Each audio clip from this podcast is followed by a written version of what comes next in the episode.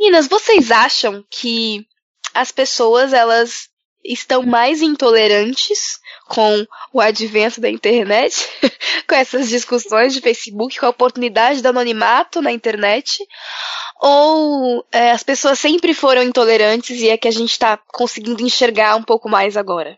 Olha, tem muita gente tolerante com a intolerância, muita gente intolerante com a tolerância. Tem uma imagenzinha muito maneira que retrata como é que funciona a internet, que são dois cachorros presos na coleira. E aí eles estão rosnando, fazendo altas ameaças. E quando libera eles da, da coleira, um olha pra cara do outro tipo, vai embora, desiste de brigar. Na internet tem muito essa questão do anonimato, do cara achar que ele é maior do que ele é e que ele pode brigar porque ele é um anônimo. Então ele vai falar mal mesmo, coisas que ele não falaria na cara, na real. Por outro lado, também faz a gente enxergar mais, porque se a gente conhece 12 pessoas intolerantes na vida real, a gente tem, sei lá, esse número aumentado exponencialmente na internet. Então você vai conhecer o intolerante amigo do intolerante ou do tolerante. Então você vai achar também que tem mais gente tolerante no mundo porque você está vendo a, a escala aumenta proporcionalmente. Mas não é só intolerância, né? O problema também é a idiotice, que tem gente que só quer causar. Ai, o espaço está aberto para você falar o que você pensa do jeito que você pensa. E se o outro pensar diferente de você, você tem o direito de atacar ele também, porque ele discordou de você. E fica tudo por isso mesmo. É um atacando o outro com o que pensa, é um pouco de falta de empatia, assim, um pouco de aceitar que o outro pode ter uma opinião diferente, conseguir conviver com ele numa harmonia, assim. Tá aí uma coisa que a gente não tem mesmo, de fato, é que a gente vê muito pouco na internet, né? É empatia. Realmente, eu não tenho uma resposta para minha pergunta. Minha pergunta é meio que não sei. Eu não sei se a gente sempre foi assim. Às vezes eu acho que sim. Às vezes eu acho que a internet e essa questão de estar tá atrás do computador, de não estar tá frente a frente com as pessoas, isso agrava ainda mais, né? Porque a verdade é que pessoalmente, muitos de nós que somos meio que haters na internet, não falaria falaríamos o, o, que falamos, né? Não que hoje eu fale, mas falando de, colocando de uma maneira geral. Você que fala as atrocidades que você fala, que talvez já tenha xingado alguém, você provavelmente não teria essa coragem de fazer isso se você estivesse de frente com a pessoa. Ao mesmo tempo que, meu, a, a gente é partindo da questão do pecado original, a gente é egoísta, a gente é errado há, há muito tempo, né? Desde que o mundo é mundo. Então é muito complicado. Mas uma coisa que é fato que eu acho que nós, como cristãos, precisamos começar a ponderar mais nas nossas discussões, tanto pessoalmente quanto no Facebook, é, na internet num, de uma maneira geral. É que, cara, a gente precisa ter um pouco mais de respeito pela opinião dos outros e pelos outros, sabe? A gente não pode esquecer que as pessoas, elas não são uma ideologia, um partido, um lado político apenas, né? A gente tá lidando com uma pessoa, ela tem uma história, ela tem um porquê, ela é imagem e semelhança de Deus. Eu acho que a gente precisa se lembrar disso de vez em quando, né? Claro que tem gente que não merece nenhum sujeito que a gente encontra pelo meio do caminho da raiva mesmo, da vontade de nem, nem ser racional com essa pessoa. Mas assim, falando do que é bíblico e do que eu acho que é o que a gente deveria fazer enquanto cristãos, é realmente, como a Kézia disse, ter um pouco mais de empatia, né? Isso que você falou da opinião é importante, porque tem uma coisa chamada doxa. E infelizmente muitas discussões acontecem porque a, gente se baseia na doxa, que é opinião popular, é o senso comum.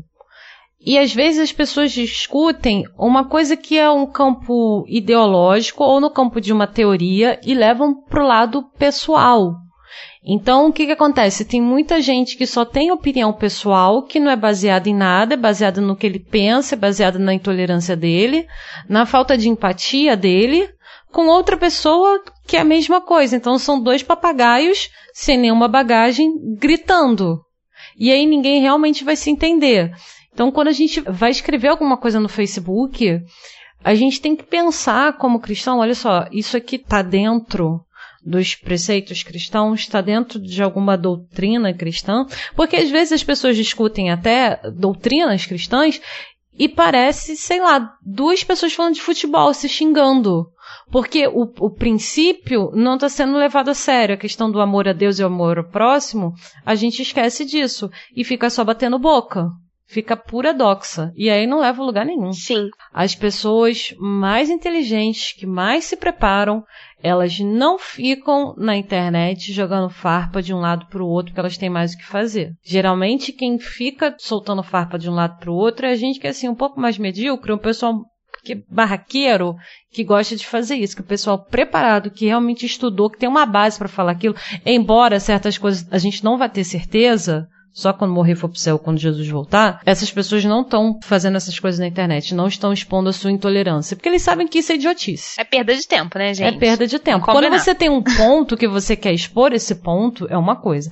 Agora, quando você quer mostrar que você é o cremoso, gostoso, dono da verdade, você tá sendo só idiota, você não tá se edificando, não tá edificando ninguém. Então, você tá jogando palavras no, no vento do furacão, tá só destruindo. É. É verdade. Em última análise, a nossa produção, ela é pra glória de Deus, né? Então o cara não tá na internet jogando farpa de um lado pro outro, porque ele tá produzindo pra glória de Deus. Ele tá ajudando a comunidade dele, ele tá fazendo uma coisa de produtivo com a vida dele, que é o que a gente devia estar tá fazendo, né? Exato. todo. A gente devia estar tá servindo a comunidade, a gente devia estar tá servindo as pessoas. Então, o conhecimento que você tem não é para você humilhar outras pessoas, é para você glorificar a Deus e servir o seu irmão. Com certeza. Isso que a Sara falou de edificação é, é, é a chave chave. Edifica. Então vamos lá. Não edifica? Então não perde tempo. E a gente podia acabar o podcast por aqui, mas tem muito mais. Eu sou Jaqueline Lima. Eu sou Sara Martins. E eu sou a Kézia Luna. E esse é o podcast dela. Oh, shut up, woman. Olá, tudo bem? Ah, mas eu. Deus não vai me julgar pela aparência. Piores do que as mentiras que os homens é muito grande. Segundo, porque a mulher tem mais. Hoje falaremos de um tema muito cera gigante. Com isso ocorrem diversas modificações no organismo feminino. É comprovado cientificamente que as mulheres mentem muito mais que os homens, mas as senhoras não representam a mulher brasileira. É preciso dizer isso.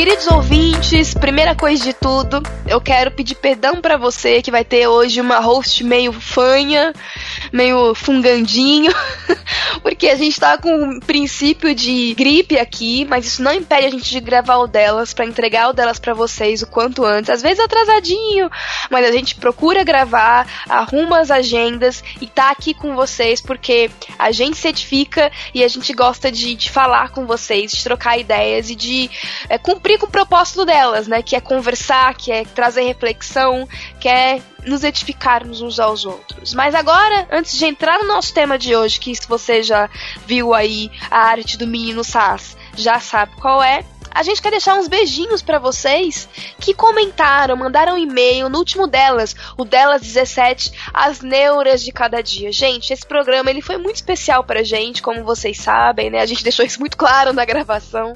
E foi muito mais especial ainda receber o feedback de vocês, cada mensagem, cada e-mail.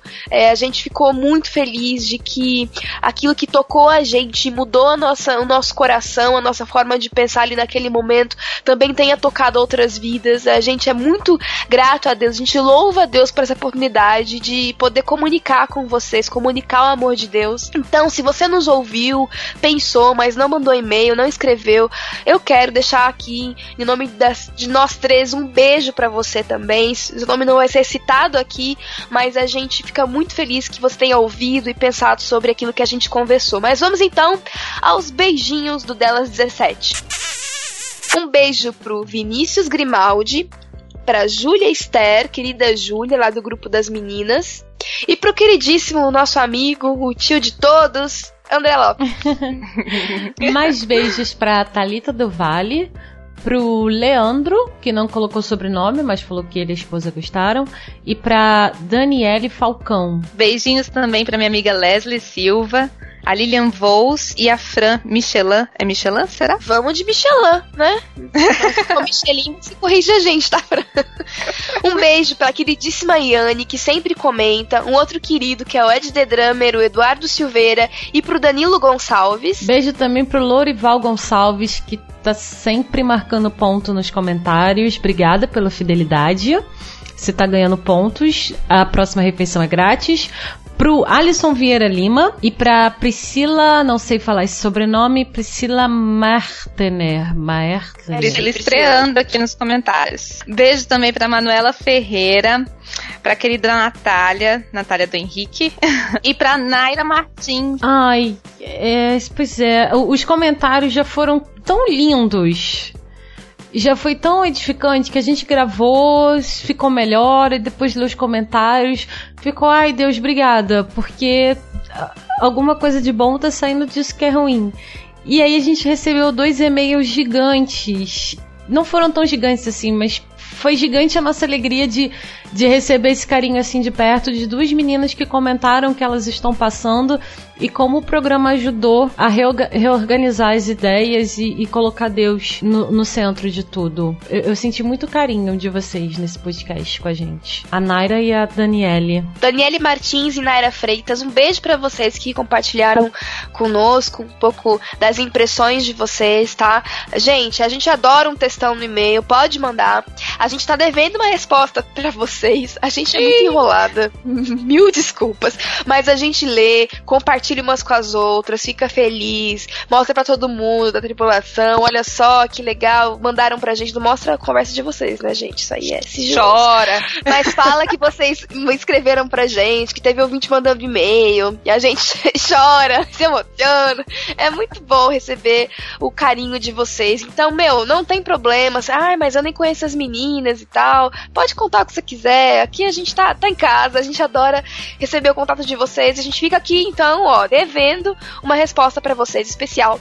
Porque vocês foram melhores e dedicaram um tempão, né, pra conversar com a gente, se abrir com a gente. A gente valoriza muito isso de verdade. Muito obrigada a todos vocês que comentaram no programa, enviaram e-mail e estiveram conosco, compartilhando, espalhando a palavra. Muito obrigada mesmo.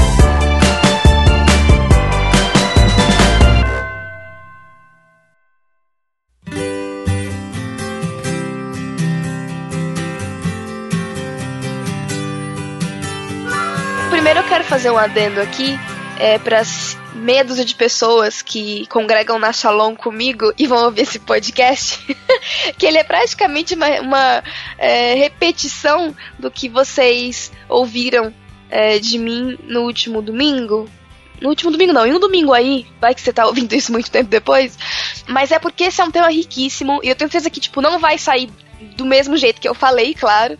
Mas é que é, a gente sentiu esse desejo, né, quando eu compartilhei com as meninas é, o assunto, a gente sentiu esse desejo de falar disso, de falar do que é felicidade, afinal, o que é felicidade bíblica, o que é plena satisfação em Deus, né? Claro que muito baseados no calvo mais maravilhoso, no pastorzinho mais fofo, chamado John Piper, né? Que você, se curte aí essa galera reformada, já deve ter visto vídeos ou até ou, é, lido o livrinho que a Fiel lançou e fala um pouco dessa questão da plena satisfação em Deus. E a gente acha que é um tema extremamente relevante. E por quê, gente? Porque basicamente a gente fala algumas coisas de, boca para fora, a gente fala de confiança em Deus, como a gente falou aqui no Delas 17, né? Que é muito fácil falar, mas confiar é muito difícil, entregar é muito difícil. Eu acho que a mesma coisa rola com alguns conceitos que uh, a gente acaba absorvendo a forma como o mundo enxerga esses conceitos, né? A gente já dedicou um delas inteiro ao amor, então vocês já sabem, mas passando por cima, por exemplo, no exemplo, por exemplo, no exemplo do amor, né? O amor no mundo lá fora é uma coisa completamente diferente, né? Borboleta no estômago, é uma questão de troca de interesses, né? Enquanto o outro tem algo para me dar, eu gosto dele, quando o outro não tem mais nada para me oferecer, aí não sei, essa relação tá meio estranha, né? O amor normalmente dura o tempo que a paixão dura. Quando não tem aquele, aquela paixão, aquelas borboletas no estômago, você não tem pro mundo, né, mais o amor. E a gente sabe que amor para Deus não é isso, né? Amor é basicamente o nosso mandamento maior, é amar e amar o nosso próximo, como ele nos amou e como nós amamos a nós mesmos, dependendo de onde você está lendo o versículo, né, de que evangelho você pegou. Mas enfim, é, amor é uma coisa completamente diferente para quem é cristão. E a gente às vezes absorve. Isso acontece muito com menina, né? A gente vê tanto filme de, de amor aí, tanto, tanto notebook, tanto Diário de uma Paixão, que a gente acha que amor é aquilo, né? Quando amor é outra coisa completamente diferente. E eu acho que o mesmo rola, por exemplo, também com a fé. Você ouve muitas pessoas falarem que elas têm fé. Eu tenho fé que vai acontecer, eu tenho fé em Deus que vai acontecer, mas essa fé é uma fé vazia, né, irmão? Né, irmão? né, ouvinte? É uma fé que é só uma crença mesmo. Tipo, eu acredito que alguma coisa vai acontecer. Quando uma fé bíblica é uma fé no Filho de Deus, é uma fé em Jesus. Quando uma fé bíblica é um dom que vem de Deus, não é o que a gente tem, não é uma crença que vem da gente. Então, isso acontece com muita coisa. Se você parar pra pensar na quantidade de coisas que você, na sua caminhada cristã, já teve que desconstruir porque você cresceu pensando uma coisa, mas quando foi lá e a Bíblia te confrontou, você tinha que pensar de jeito completamente diferente, você vai ver que tem muito mais do que fé, amor. E a gente quer falar aqui de uma dessas coisas, que é a felicidade. Como é que é a questão da felicidade pro mundo, gente? Qual é o chute de vocês? Não ter problemas, viver aquela vida maravilhosa, sonho, que tudo tá bem, tudo tá maravilhoso, nada de mal me acontece, tenho saúde, sucesso, dinheiro, família. Esse é um conceito bem que eu vejo nas pessoas pessoas que convivem comigo do mundo. Então, o primeiro probleminha que aparece acabou a felicidade. É, então, a felicidade é esse conceito de, de momento, né? Eu já ouvi isso de muita gente. Não existe felicidade, existem momentos felizes. Porque o momento feliz, como a Kézia disse, é o momento em que você não tem nenhum problema, absolutamente nenhum problema. Então, essa felicidade é a felicidade que o mundo acredita, né? É de estar tá tudo bem em todas as áreas, e aí você pode dizer que está feliz, que está satisfeito. Tem uma música popular bem ruimzinha, por sinal, que fala: Eu quero ser feliz antes de mais nada. A felicidade está muito ligada a isso. Eu, em primeiro lugar, não me interessa os outros. Eu tenho que estar tá bem, tenho que estar tá feliz. A felicidade é um negócio muito. Essa já sei mesmo. Tiago, não coloca isso na trilha, não, pelo amor de Deus. Não, Cláudia Leite não é permitido que. Pois é, quando você para pra pensar, que o significado bíblico da felicidade não tem nada a ver com isso. Quando Jesus faz o sermão do monte, que ele fala das bem-aventuranças, o que é felicidade? É você ser bem-aventurado. É você estar bem. Só que não é estar bem, tipo, antes de mais nada, dane-se tudo. Eu, eu tenho que estar feliz de qualquer jeito. Eu vou fazer qualquer coisa para ficar feliz porque eu tenho que me satisfazer. Quando Jesus ele fala o sermão do monte, você pensa assim, por que, que é isso? Jesus não estava batendo bem das ideias, porque ele fala do pessoal humilde, fala do pessoal que chora, fala do pessoal que tem fome e sede de justiça, fala dos misericordiosos, que a gente acha que é um bando de otário, Fala dos limpos de coração, que hoje em dia ser limpo de coração também pro mundo é ser idiota. Fala dos pacificadores, numa época que tá todo mundo belicoso. Quando você lê as bem-aventuranças, você pensa assim, pô, isso, isso não é felicidade. Pô, eu não quero chorar. Eu não quero ser humilde de espírito e deixar os outros prevalecerem. Eu não quero ser misericordiosa, porque isso não vai me trazer felicidade. Se a gente for pensar friamente, essas bem-aventuranças aqui poderiam levar à tristeza, quando na verdade é completamente contrário. Pois é, e é interessante a gente ver como isso é uma coisa que eu aprendi, né, com o Piper, eu nunca tinha parado para pensar nisso, mas vendo as pregações dele sobre plena satisfação em Deus, depois lendo o livro dele, que é uma coisa muito forte, muito forte, eu acho isso extremamente forte. O fato de que a alegria é um mandamento, na verdade durante a Bíblia toda, Antigo e Novo Testamento, a gente vai ver Jesus, Paulo, é, né, os salmistas, eles dizendo de forma imperativa mesmo, né? Alegrai-vos, regozijai-vos, alegrem-se, alegrem-se sempre, sabe? E aí Paulo vai dizer isso lá em Filipenses, sabe? Tipo, o cara tá preso e tá mandando regozijar sempre no Senhor, sabe? É uma coisa que, como a Sara disse, não faz nenhum sentido pro mundo, que alegria em Cristo é uma alegria que não é circunstancial, é, e ela não depende de como a gente gente necessariamente se sente. E isso é uma coisa muito louca. Porque, co como assim? Tipo, você vai ser alegre mesmo triste? E aí a Bíblia ela deixa isso muito claro, muito claro, porque o próprio Paulo, ele usa o termo. 2 Coríntios capítulo 6, versículo 10. Paulo vai dizer assim: entristecidos, mas sempre alegres. Isso na NVI. Gente, como é que você é entristecido, mas sempre alegre? Como é que é isso? Sabe? Tipo, é uma. Se você for parar pra pensar, tipo, deixa eu estudar alegria na Bíblia, é um negócio de louco. Não tem nada a ver com o que a gente escuta no mundo. Ah, tem, tem certeza nada... que é alegria? Não é? Você tem certeza que tá falando, Deus, né? É muito louco isso, cara. De que Deus, ele manda que a gente seja alegre e ele quer que a gente seja alegre. E isso não depende das circunstâncias. É, isso é bem, bem difícil de assimilar. É fácil falar, porque fica claro quando você lê os, os, as passagens e vê como a Bíblia ela toda trata disso. Mas é muito difícil absorver isso, né, cara? É verdade.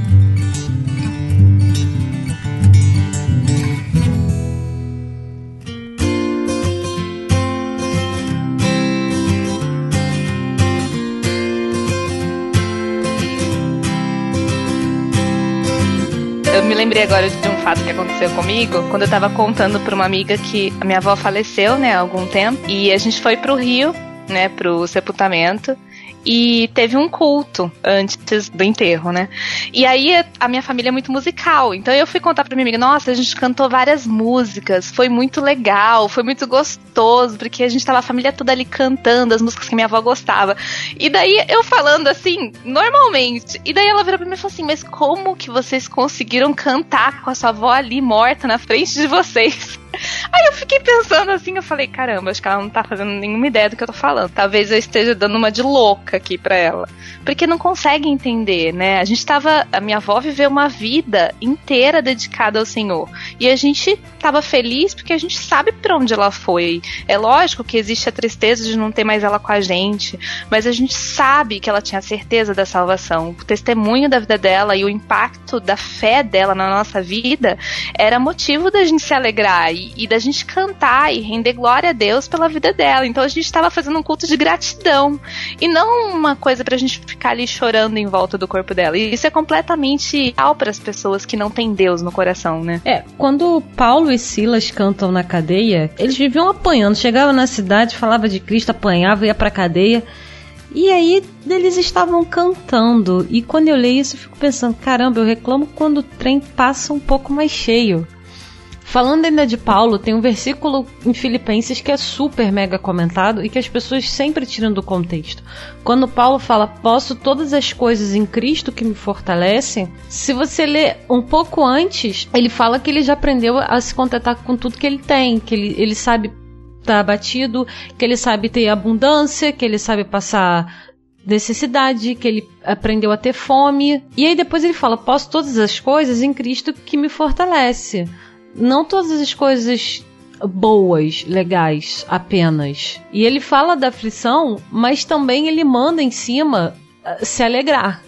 Regozijai-vos sempre no Senhor. Outra vez digo, regozijai-vos. E realmente, quando ele diz que o evangelho parece loucura, é porque realmente parece loucura. Porque pô, o cara começa a carta falando regozijai-vos e ele diz que aprendeu a passar fome. É porque tem uma questão que, às vezes, a pessoa tem tudo do bom e do melhor aos olhos do mundo e ela não tá feliz. Tem muita gente se tratando de depressão, tem muita gente que não se trata de depressão, mas passa uma vida inteira triste e que humanamente falando, tem tudo. Quando o salmista fala lá no Salmo 73 e ele chora as pitangas, tem muita gente que se olha assim, pô, o cara tem tudo, cara, mas não tem a alegria verdadeira e nunca vai ter. Outra coisa, a alegria que as pessoas veem no mundo é uma alegria que, tipo, quem é o fulano que é alegre? O fulano que é alegre é o fulano que conta piada, que dá risada pra todo mundo, que é todo engraçadão. E a alegria no Senhor não se trata disso. Não é que todo crente tem que saber contar piada e dar risada de tudo. Não é isso. Porque é bem o que a Sara disse, tipo, tem tanta gente que tem tudo,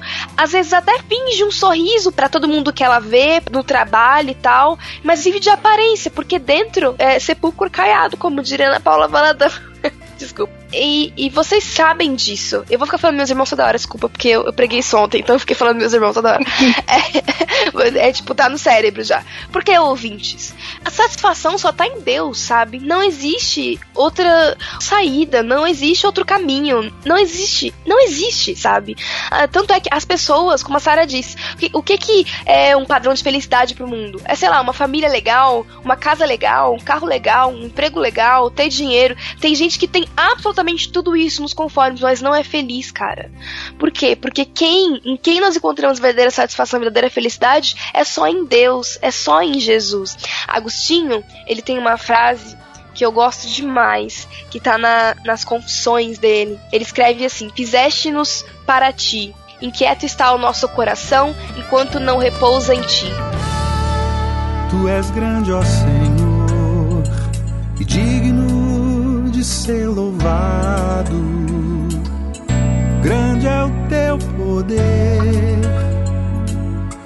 e todo teu saber não tem limites, não tem limites. Feito a imagem de ti, criado para louvar-te, o homem ser mortal e que é refém do mal, deseja amar-te deseja amar-te. Não nos forjaste por acaso, tu nos criaste para ti mesmo.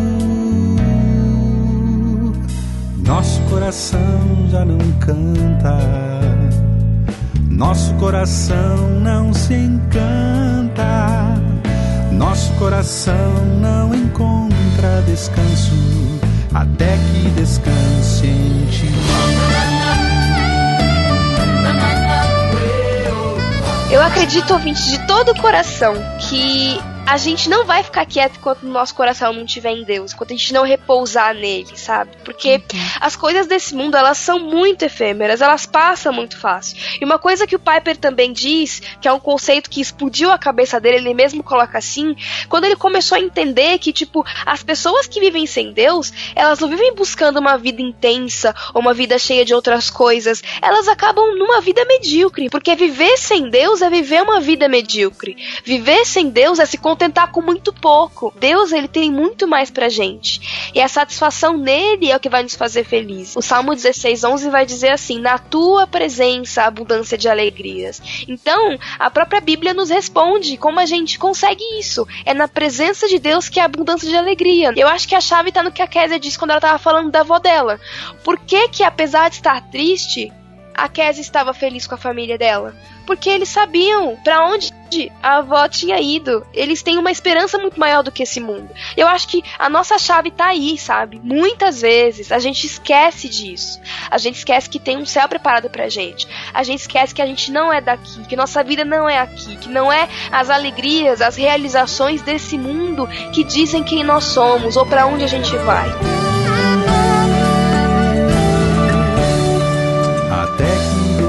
Descanse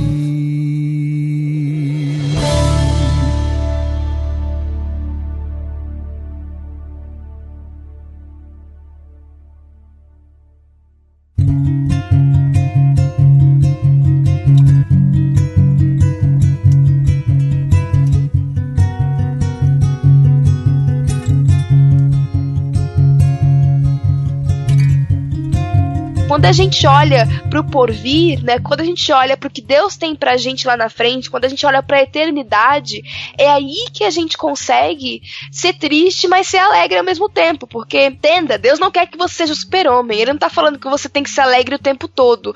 O alegre em si sempre é meio que um sempre lembrar que Deus tá com você e que ele é suficiente para você e que o céu é suficiente para você e que não tem problema se alguma coisa deu errada aqui nessa terra alguma coisa que já deu certo, porque ele já pagou o preço. E isso é motivo para você ficar alegre, tipo, sempre. Então, entristecidos, mas sempre alegres, é por esse caminho, né? E isso é muito diferente de estar dando risada o tempo todo, ou de estar com uma expressão de alegria o tempo todo, ou de ser engraçado e agradável o tempo todo. Né? Não tem nada a ver com isso, né? A gente está falando assim que o mundo tem essa alegria momentânea, mas quantas, quantas vezes nós, cristãos, não temos posto a nossa alegria, né? Colocado a nossa nossa alegria nas coisas do mundo. Assim como pessoas que não são de Deus, nós que somos de Deus, muitas vezes somos tentados a colocar as nossas alegrias, né, a colocar o motivo da nossa satisfação em pequenas coisas, em pequenos presentes que Deus mesmo nos dá, ou em, em coisas desse mundo, como a carreira, como endeusar a sua própria família, o seu marido, os seus filhos,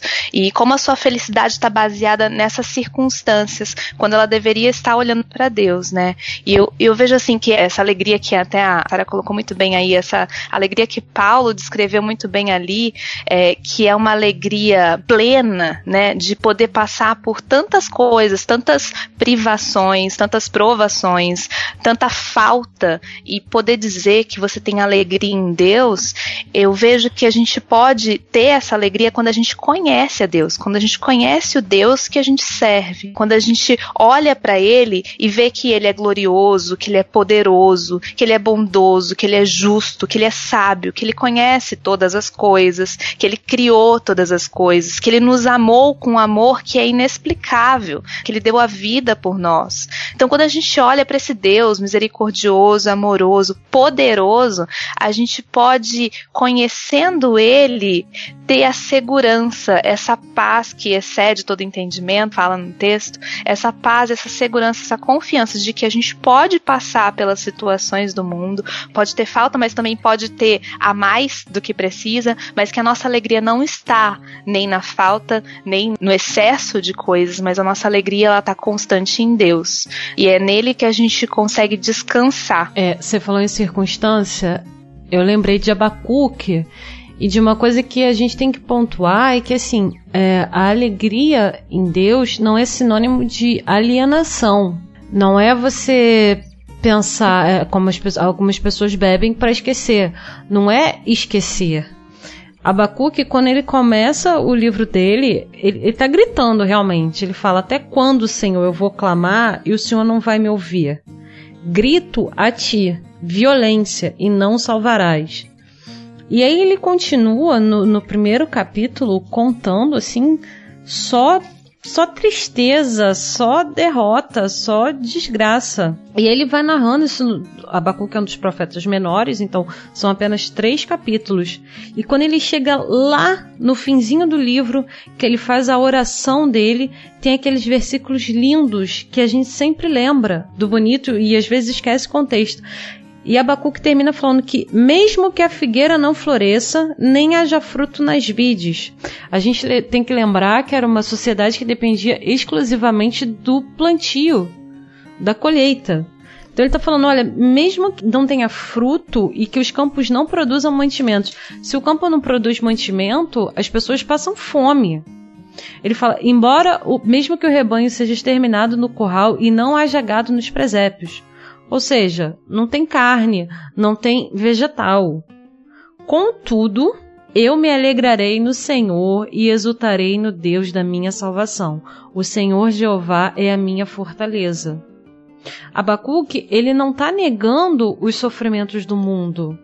Ele começa o livro gritando com Deus e pedindo, e Deus, ele não nega a, a um coração contrito. Se a gente lê a história de Jeremias, que foi um, um, dos profetas maiores, gente, a vida dele foi triste, tanto é que é Lamentações de Jeremias, ele passa o livro todo chorando. Mas eles não esqueceram isso que é importante falar que o servo de Deus não é que ele tenha vida melhor do que a do outro, que ele não vai ter tristeza. Provavelmente ele vai apanhar muito mais do que uma outra pessoa.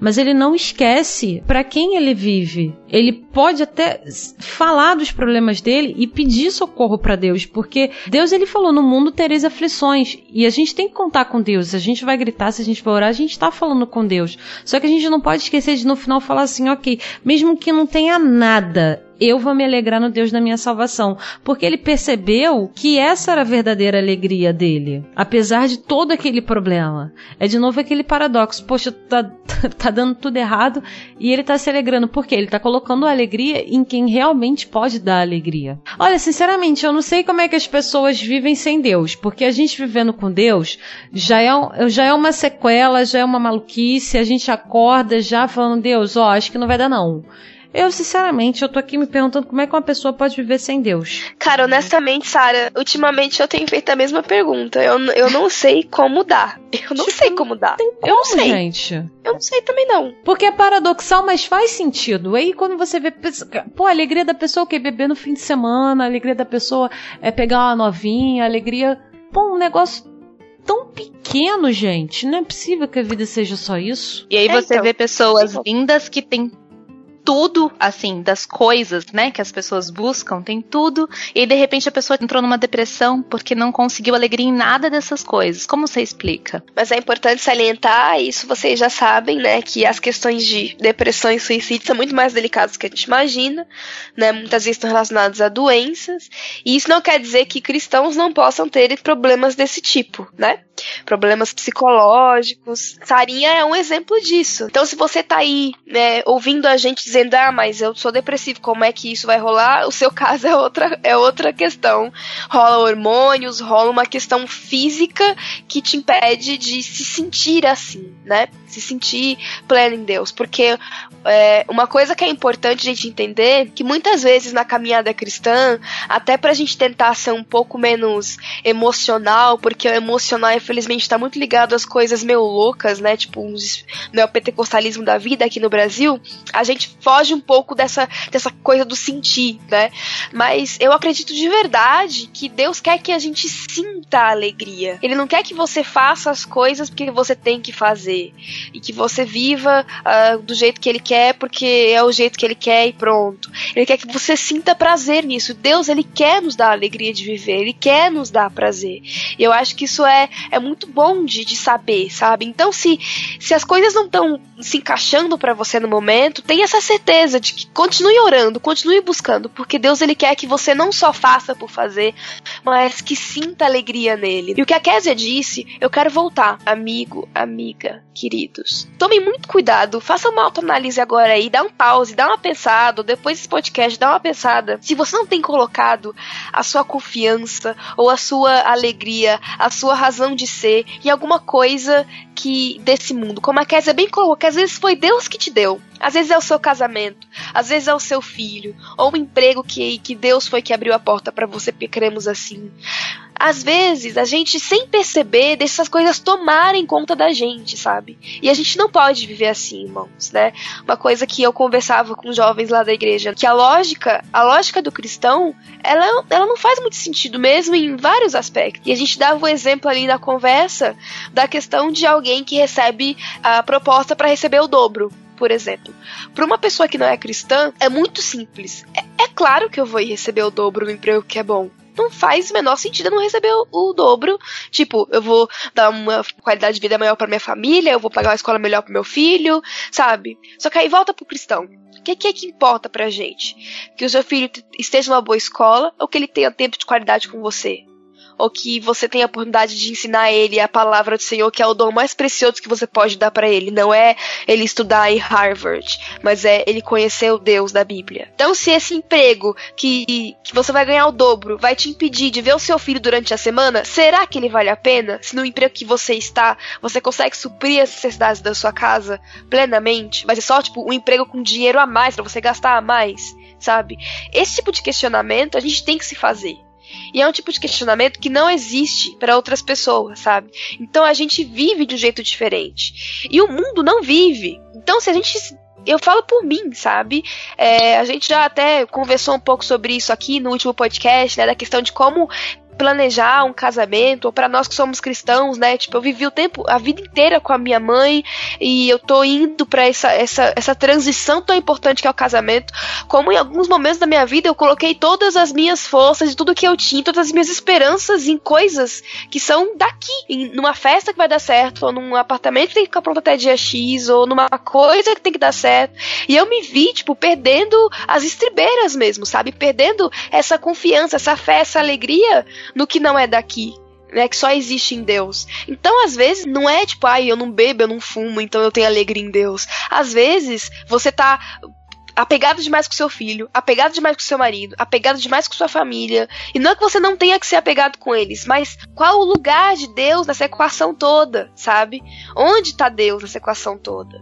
É essa pergunta que a gente tem que se fazer. É uma pergunta difícil de ser feita, mas que você tem que responder com sinceridade hoje. E colocar isso diante de Deus com sinceridade também. Porque muitas vezes a gente coloca outras coisas no lugar de Deus sem nem perceber.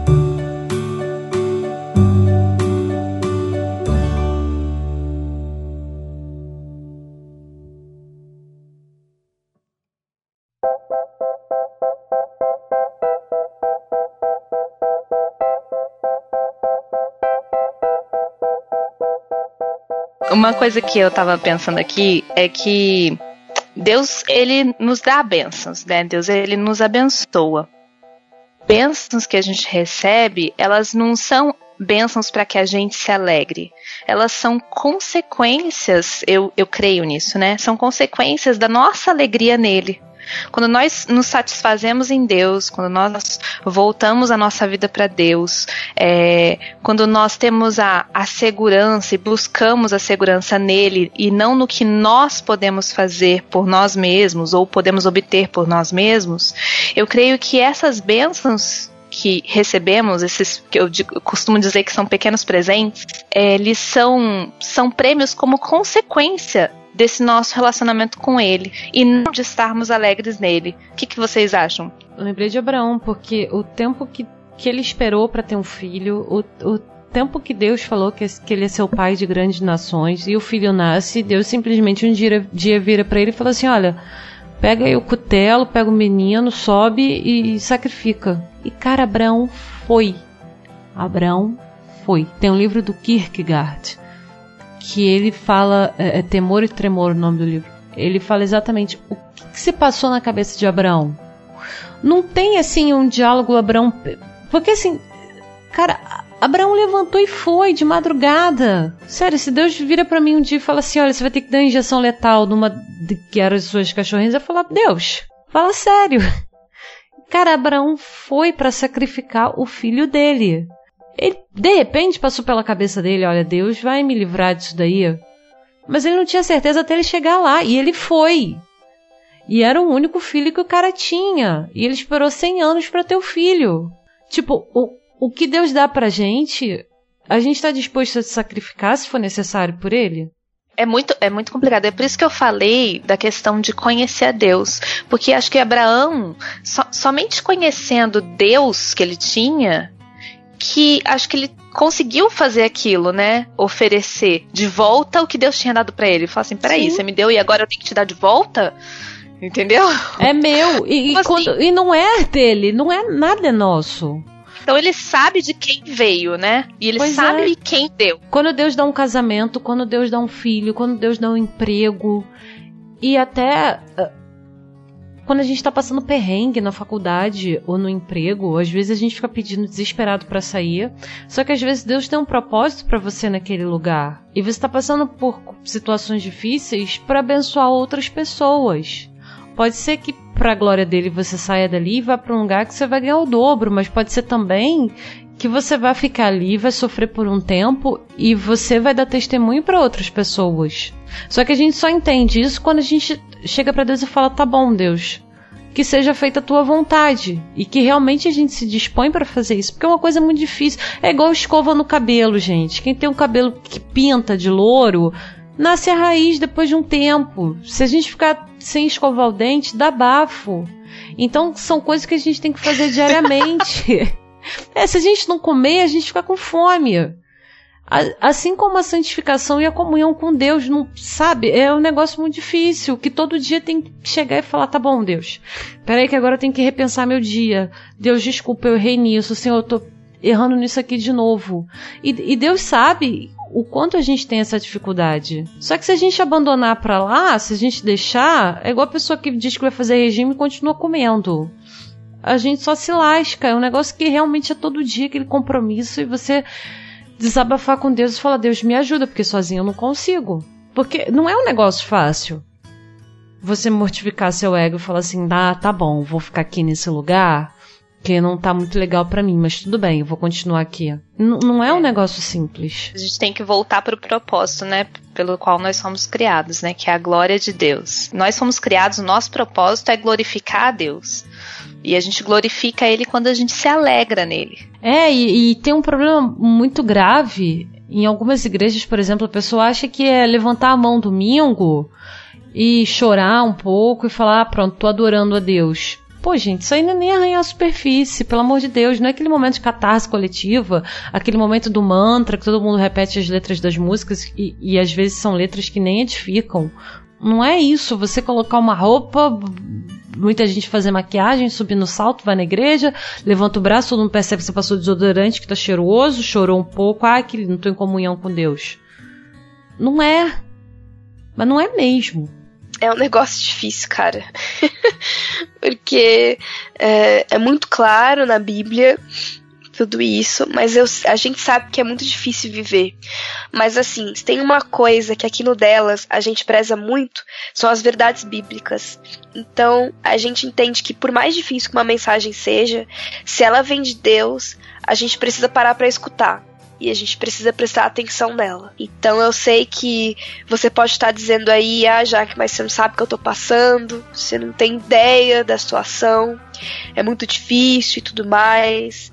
Mas a gente aqui já citou vários exemplos de várias pessoas também passaram por várias situações que a gente não sabia o que era, né? A Sara acabou de estar Abraão, tipo, para pra pensar, né? Porque talvez a gente. Acho que a gente acaba, depois de uns anos de, de crente, né? Tipo, escutando demais algumas histórias, não parando para pensar na, na magnitude delas, né? E Abraão é muito isso, cara. A magnitude de um cara que vai lá e vai para sacrificar o filho e é isso aí, entendeu? E é meio que a Sara disse, tipo, ele não tinha a menor garantia de que Deus ia prover o cordeiro, mas ele disse pro menino e falou, vamos lá. E ele tava lá para sacrificar o menino, sabe? Então é um negócio assim que é como a Sara disse, eu duvido que metade metade da gente faria isso, velho. A gente simplesmente não faria. Mas a gente tem que pensar sobre isso. A gente tem que conversar sobre isso. Não adianta a gente ficar colocando só assunto para debaixo do tapete. Não, a gente tem que pôr para fora mesmo. E aí reconhecer Deus. Eu não tenho sido isso. Eu não tenho sido alegre no Senhor. Eu tenho colocado a minha força em outras coisas. Porque só Ele é quem pode nos ajudar.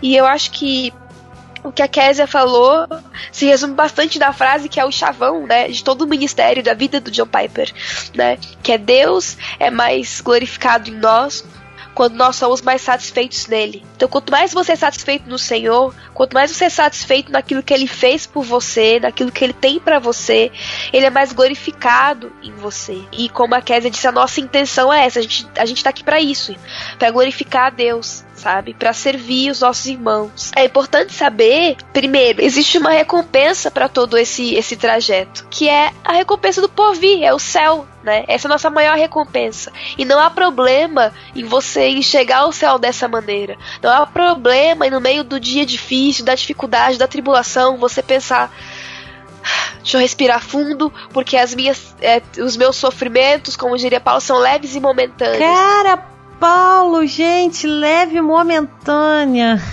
O cara tava apanhando. O, o cara era bom bam, bam. O cara batia em geral. De repente ele começou a apanhar pra caramba. Aí ele fala leve e momentânea.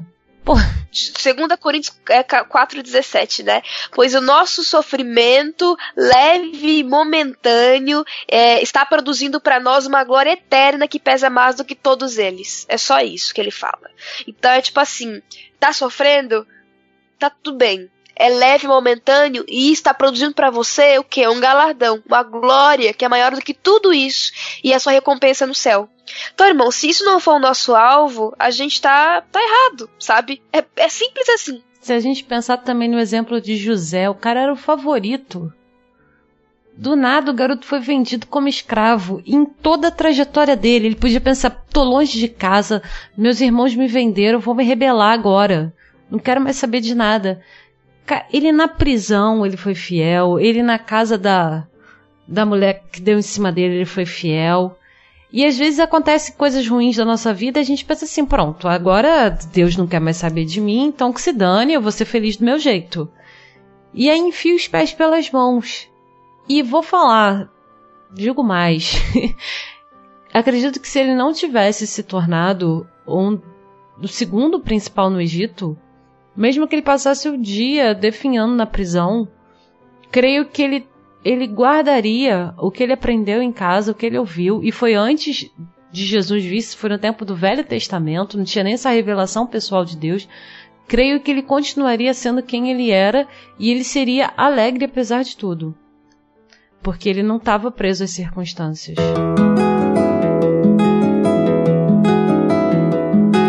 A figueira não floresce, não há fruto na videira, o produto da oliveira mente. E os campos não produzem, o curral está vazio, o aprisco está deserto. Tudo isso se passando, e o profeta mesmo assim vai se alegrando em Deus. Mas e se fosse comigo, pra que mesmo que eu vivo? Onde está minha alegria? E se a dor for minha sina, será que ainda faço rima? Canto alegre a melodia. E se eu perdesse tudo, será que contudo me alegraria Eu quero ser, não quero ter.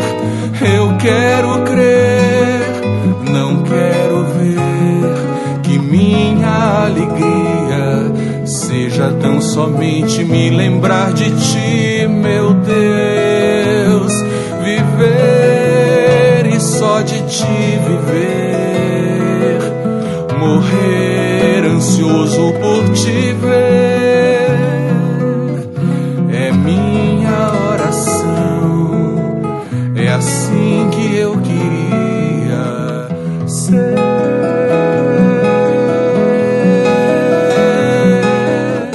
Bom, pessoal, então é, a gente tá aqui ainda meio. no, é, é difícil. É, é difícil, porque é mesmo. Mas a gente queria muito transmitir isso para vocês, para fazer vocês refletirem um pouco sobre a alegria, onde vocês têm depositado a alegria de vocês, né? A nossa recomendação é que vocês comprem o livro da Fiel, não é um publicast, né?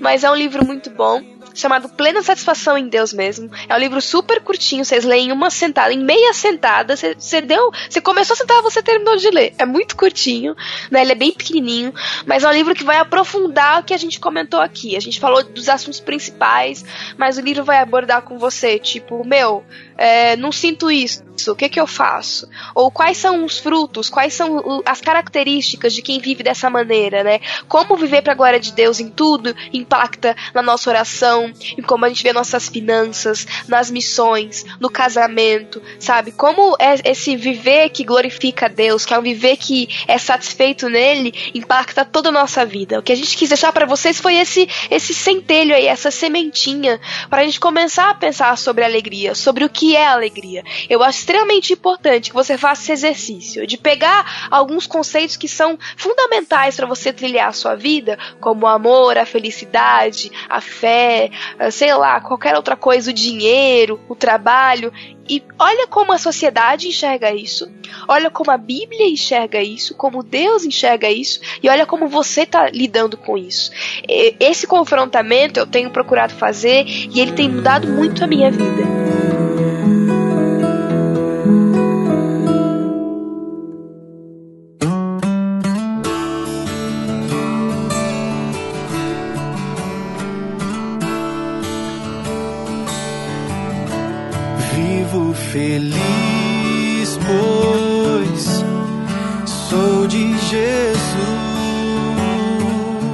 Queridas Késia e menina Sara, muito obrigada pela companhia.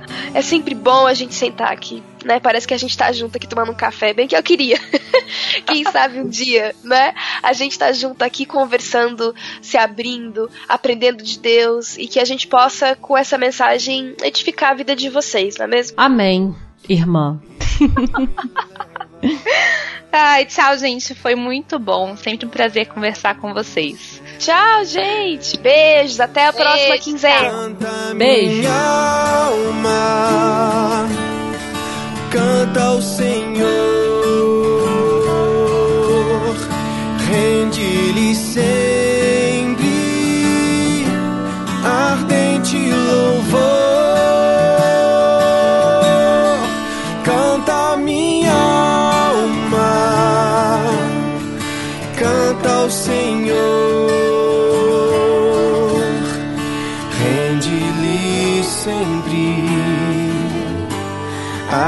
Ardente louvor.